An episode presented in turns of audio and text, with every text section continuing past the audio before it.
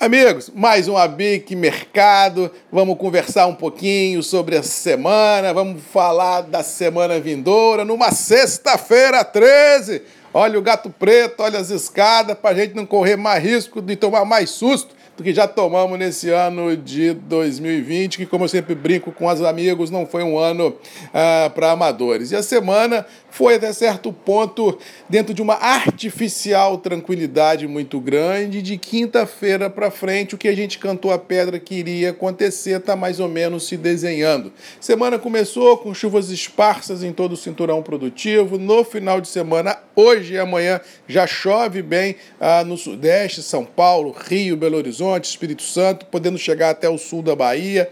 Essa chuva poderá ficar aí até segunda ou terça-feira, e depois, ao que parece, o tempo abre outra vez, até que uma outra frente fria avance ah, em cima do Sudeste, mudando o cenário. E ao que parece, o novembro será marcado o mês inteiro por chuva em grande parte da região produtora do Centro-Oeste, do Sudeste, do Sul e de certo ponto do Nordeste também, colocando uma pedra em todos os problemas que nós tivemos em passado recente de falta de chuva, de baixa umidade relativa do ar, de queimadas, de atraso de plantios de algumas commodities, de ansiedade muito grande com relação à florada do café, ou seja, isso ficou até certo ponto no, no passado. Mas diga-se de passagem que a chuva que cai agora em novembro não foi capaz de reverter os estragos causados nas floradas de café em algumas regiões produtoras de Minas Gerais. Ou seja, ano que vem, que nós já teríamos, pela própria bianualidade das lavouras, uma safra menor, com esse problema climático, podemos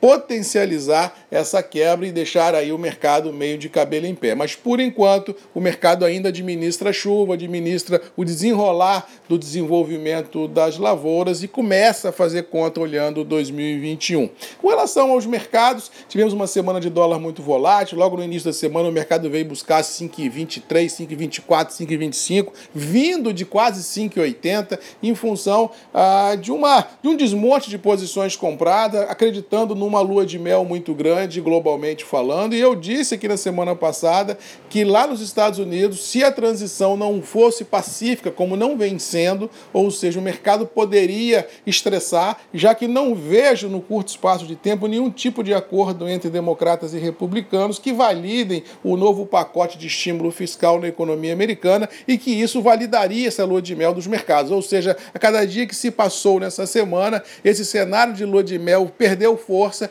e o que nós estamos terminando a semana é realmente é com o pé no chão, olhando um horizonte turbulento, e isso sem falar que a pandemia está assustando tudo e todos na Europa, nos Estados Unidos e deve assustar no Brasil daqui mais 15, 20 dias, porque nós vivemos um efeito Orloff muito grande em relação a Estados Unidos e Europa, e isso deixa os operadores muito estressados e os mercados de renda variável de quinta-feira em diante perder um pouco a sustentação e ao que parece deverá ser a tônica das, dos próximos dias, inclusive inclusive na semana que vem, já que não vejo solução rápida para problemas das eleições americanas e pela transição, e não vejo solução rápida para a pandemia na Europa e nos Estados Unidos, e assim a economia não terá força nas próprias pernas para ajudar a todos os governos, globalmente falando, a tapar os buracos fiscais que foram criados para poder fazer estímulos eh, fiscais lá fora e o auxílio emergencial aqui dentro. Ou seja, estamos terminando a semana numa sexta-feira 13 com muitas perguntas, poucas respostas respostas.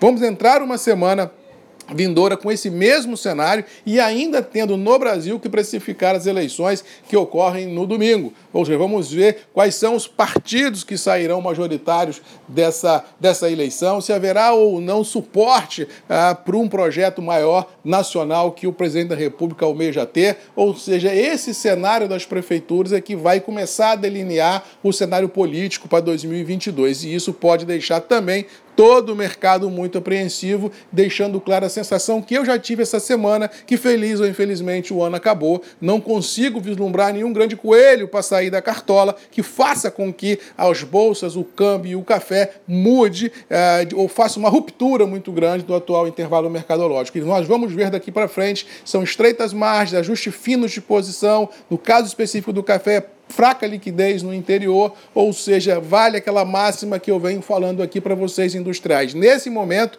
antes de pensar em preço, pense em abastecimento. Ou seja, vamos travar alguma coisa, se porventura ele for interessante. O dezembrão, janeiro, fevereiro, já que a entre safra vai ser duríssima e isso vai fazer com que você tenha um sono mais tranquilo na hora de cair na cama, que pelo menos o abastecimento está garantido. O preço é aquela história, cada dia é um dia, cada dia é um nível e vamos ajustando o fim na operação. Agora, abastecimento é primordial porque as indústrias não podem parar, o consumidor não pode ficar sem café e ao que parece, se essa queda de braço mercadológica prevalecer, o mercado interno ficará muito estressado e com pouca liquidez. No mais, vamos ficando por aqui, desejando a todos aí uma boa sexta-feira 13, como diz o outro, um bom final de semana, que as eleições transcorram de forma pacífica e ordeira nesse Brasil e que a gente lembre, que a gente possa vir a ter na semana que vem outra vez aqui no Abic Mercado, comigo, Marcos Magalhães, o nosso encontro de toda semana para a gente discutir um pouquinho, falar um pouquinho, quem sabe iluminar um pouquinho o caminho de